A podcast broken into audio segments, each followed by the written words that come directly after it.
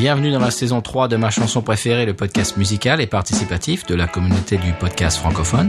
Merci à toutes et à tous d'avoir écouté et partagé la saison 1 et 2. Pour la saison 3, j'ai choisi Serge Gainsbourg, alors on rentre dans le vif du sujet. Bonne écoute.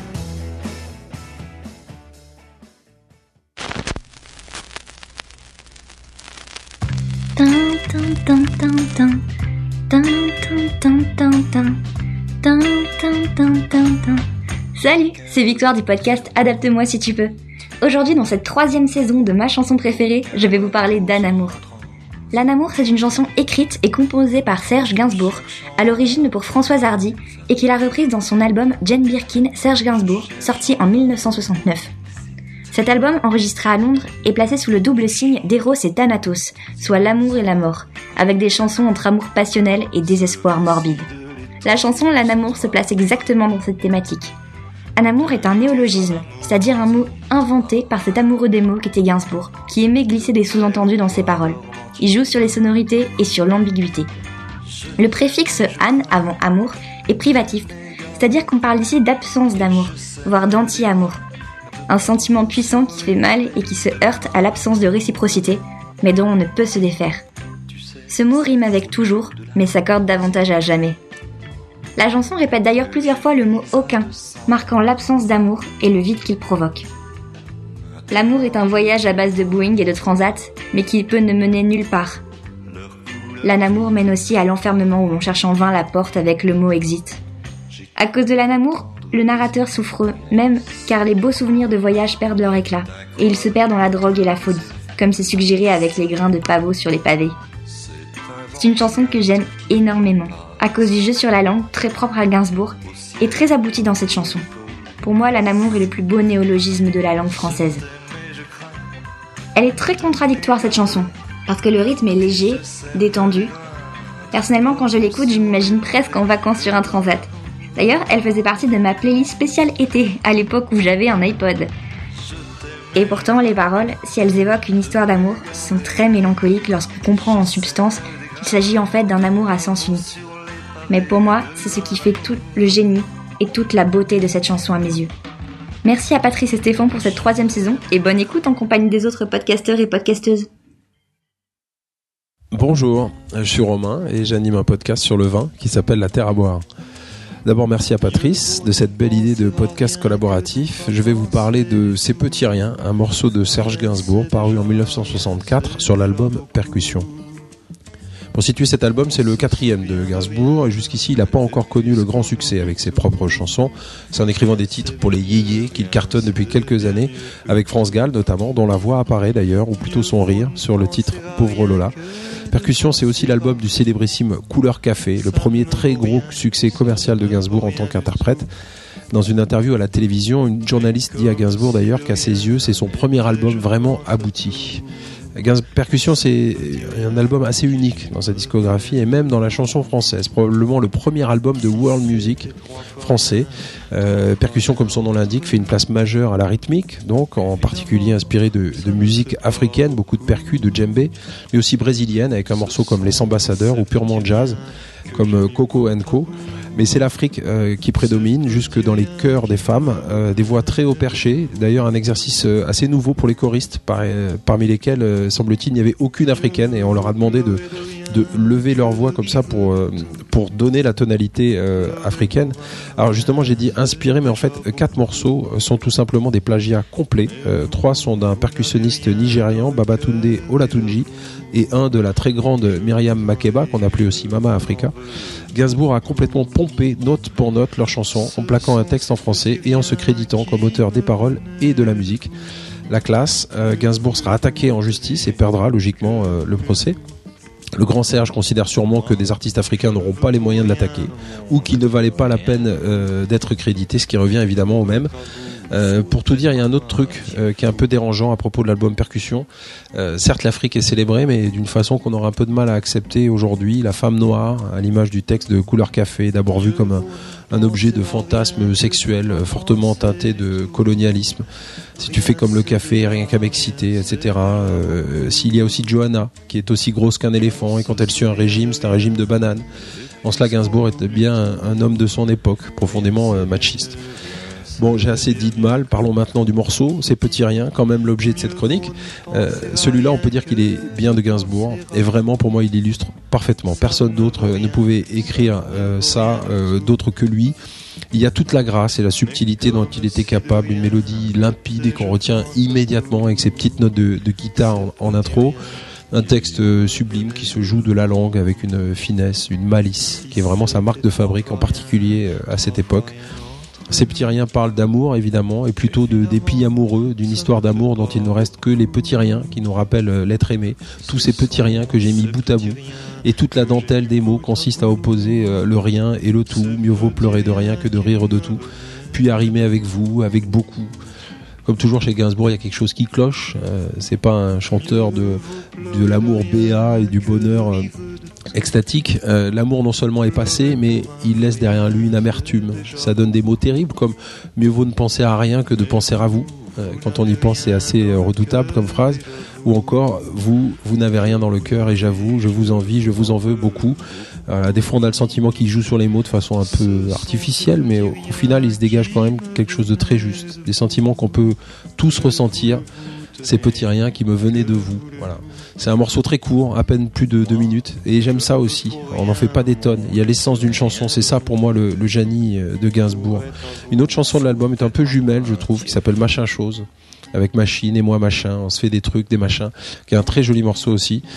Euh, Gainsbourg aura d'autres périodes géniales euh, avec euh, Melody Nelson, L'homme à tête de chou et d'autres qui sont des albums souvent jugés plus grands, plus ambitieux. J'avoue que celui qui me touche le plus, c'est celui qui écrivait ces chansons, qui n'ont l'air de rien, mais qui sont de véritables joyaux. on en trouve aussi sur l'album Vue de l'extérieur, que j'aime beaucoup aussi. Des, voilà, des, hommages aux, petites choses et à la, délicatesse de, des petits riens. Un petit mot pour finir avec les reprises, parce que ces petits riens a été repris un nombre incalculable de fois. Euh, je vais parler juste des plus connus, celles qui m'ont plu. Euh, Stacy Kent, on entend euh, assez souvent ce, cette reprise. Euh, c'est une jazz woman, elle a une jolie voix, ça swing pas mal, c'est pas mal. Angélique Kidjo, je suis assez déçu. Elle, rend hommage au texte parce que sa voix est, très belle, mais euh, la musique c'est assez mou, c'est en tout cas pas du tout euh, rythmé euh, et swing comme peut l'être percussion. Birkin évidemment l'a repris, reprise plusieurs fois en studio, en live. Il y a notamment une version avec orchestre symphonique qui est pas mal. j'ai découvert deux reprises. La première, c'est celle de Sophie Millman, une jazzwoman aussi, qui est vraiment pas mal du tout, à l'accordéon. c'est l'accordéon qui remplace la guitare. Ça part très jazz, il y a beaucoup de solos, c'est très beau euh, très péchu. Euh, et enfin, il y a une reprise euh, de Sylvia Fernandez Sextet, et là, c'est vraiment canon. Une découverte complète. Alors, elle reprend les paroles, mais en fait, la musique est empruntée à un autre, à un standard de, bossa nova qui s'appelle Ricardo Bossa Nova qui est un morceau génial. C'est énorme, c'est super enlevé, plein de solos dans tous les sens. Les paroles de Gainsbourg passent super bien sur une mélodie et une orchestration complètement différente. Et je trouve que c'était un joli clin d'œil pour celui qui s'est permis de, voler d'autres artistes. Voilà qu'il y a des Brésiliens qui remettent à leur sauce euh, un de ses plus beaux morceaux en lui rendant hommage, bien sûr, mais aussi en se l'appropriant complètement et en s'éloignant euh, de la mélodie de, départ. Voilà, c'est les petites choses que j'avais envie de dire sur euh, ces petits riens, une de mes chansons préférées de Serge Gainsbourg. je suis impatient d'écouter ce que les autres podcasteurs auront à raconter. Salut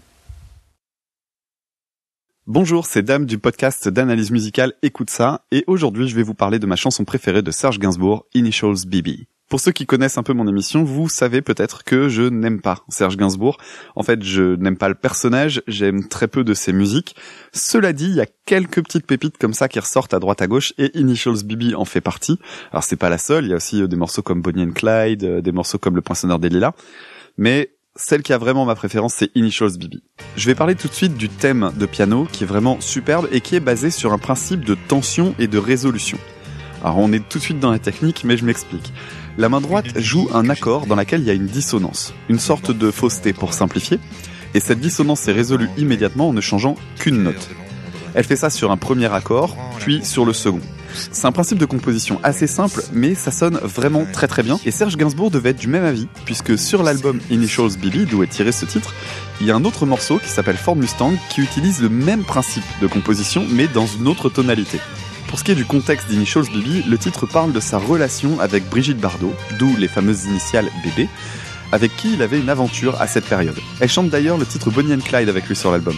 Et c'est assez intéressant de comparer ce qu'il dit dans la chanson aux photos de l'époque. Quand il parle des bottes, par exemple, on est clairement dans la référence au clip Harley Davidson. D'ailleurs, parmi toutes ces références, la plus importante, c'est le dernier mot de la chanson. Le, le dernier mot étant Almeria, qui est une ville en Espagne et qui est aussi une référence à un passage de leur vie commune, ou plutôt au dernier passage de cette vie commune, Almeria étant le prochain lieu de tournage où se rendait Brigitte Bardot et où elle allait retrouver son mari de l'époque. Et d'après la légende, ils ne se seraient jamais revus après le départ de Brigitte Bardot pour Almeria.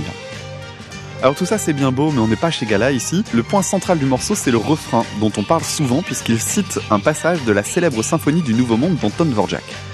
Si vous avez du mal à repérer la citation, écoutez donc la trompette, puis juste après, jetez une oreille au premier mouvement de la symphonie du Nouveau Monde. Bon, déjà, vous perdrez pas votre temps parce que c'est vraiment une symphonie extraordinaire, mais c'est là que vous repérerez ce petit passage, cette petite reprise, cette citation. Et c'est pas très étonnant dans Gainsbourg de faire une citation de ce genre de choses, puisque même s'il était à mon sens bourré de défauts, il avait au moins un mérite qui était celui d'être un être de culture. Tant et si bien qu'il y a plusieurs références dans son texte, notamment la première phrase qui emprunte à un texte d'Edgar Allan Poe. Ensuite, il y a une référence à un livre de Louis Powell qui lui aurait été prêté d'ailleurs par euh, Brigitte Bardot. Et il mentionne le parfum de Guerlain qu'il attribue à Brigitte Bardot, un peu comme on avait attribué à une certaine époque le Chanel numéro 5 à Marilyn Monroe. Donc plein de petites strates comme ça dans les, dans les textes, notamment aussi euh, cette fameuse eau de Cels pour euh, éviter de dire simplement une, bière ou quelque chose comme ça. C'est vraiment intéressant de voir les, les détours poétiques qu'il peut choisir en plus des citations. Pour revenir sur le refrain avant de se quitter, il existe une vidéo assez extraordinaire sur YouTube que je vous invite à découvrir et dans laquelle on voit Gainsbourg composer le titre. Et j'avoue, c'est celle-là qui fait que pour moi, ce morceau-là est le morceau de Gainsbourg. Dans cette vidéo, on le voit reprendre la mélodie de la symphonie du Nouveau Monde au piano, puis ensuite il en discute avec son arrangeur ou son producteur, je sais pas trop, et après, on voit tous les différents passages studio, l'enregistrement de la basse, de la guitare, les superpositions, la batterie, tout le reste. Et cette vidéo-là, c'est une des plus belles du net si vous aimez bien la musique et surtout si vous êtes musicien. D'abord parce que il n'y a aucun commentaire dans cette vidéo, c'est pas du tout promotionnel, on est juste là dans le studio avec eux. Et surtout, le moment où Gainsbourg découvre l'arrangement des cordes est un moment magnifique. On le voit s'émerveiller, avoir un éclat de rire, mais tellement communicatif. C'est juste beau. C'est un superbe témoignage de l'émotion qu'on peut ressentir en voyant prendre forme une musique qu'on a jusqu'à ce moment-là vraiment que dans la tête. Voilà toutes les raisons qui font que pour moi c'est un des meilleurs morceaux de Gainsbourg. A très bientôt, salut